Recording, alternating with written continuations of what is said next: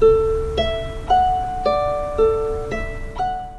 い。星読みアドバイザーのきみこです。星読みで自分を知って自分を好きになって自分のやりたいことに向かって一歩を踏み出す方を応援しています。このチャンネルでは星読みのことや私の日々の気づきなどをお話ししています。えっとちょっと時間が空いちゃいましたけれども皆様いかがお過ごしだったでしょうか？なんか私はですね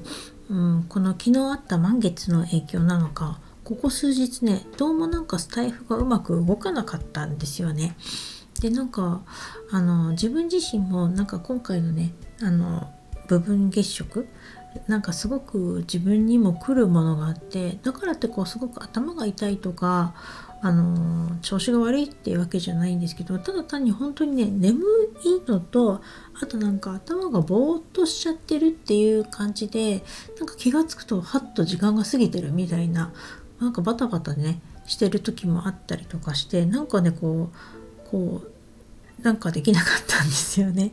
だけどなんとなく自分の中ではこうだからってこう焦ってるとかそういうことではなくなんかこの満月までの間にねなんか自分の中でいろんなこうお試しみたいなものが来てやっぱり自分の価値観ってこういうものなんだなとか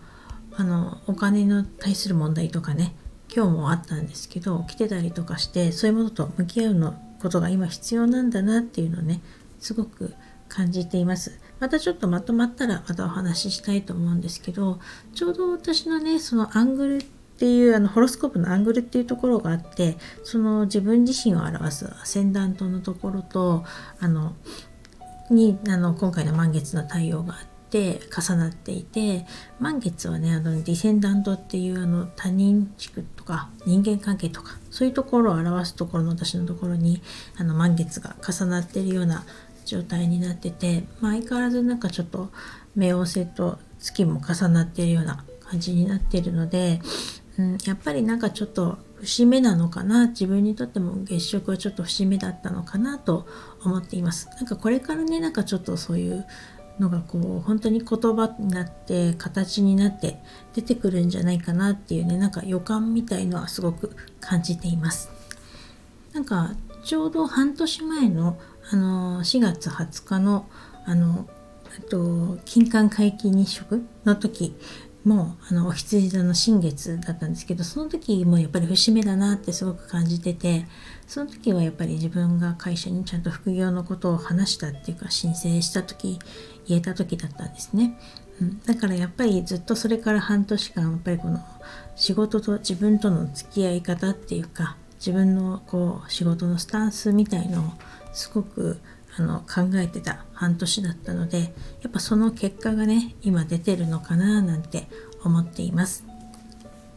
まあそんな感じでねなんかぼーっとしてたりとかして何やってもうまくね頭に入らなかったりなんか文章もまとまらなかったりとかしたのでまあそんな感じでねスタイフも聞いてはいたんですけどなんかうまく頭に入らなかったりとかしたりとかしてたのでちょっとコメントするのはねなんか今は無理だなと思って控えさせていただいてたりとかまあこれならいっそねちょっとあの軽いデジタルデトックスするのもいいかなと思ってですね、まあ、本当にスタイフも聞ける時聞こうぐらいな程度にしてたのでちょっとだいぶ聞けなかった時とかもあったんですけど。まあそれはそれでねでもあのちょっと後からまた聞けばいいかなぐらいに今思っていて。